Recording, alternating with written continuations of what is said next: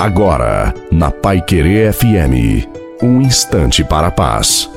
Boa noite a você, boa noite também à sua família. Coloque a água para ser abençoada. Ainda bem que tem jeito para nós, graças a Deus. E louvar a Deus, adorá-lo nas dificuldades, amá-lo, não importa as circunstâncias, é também o nosso dever.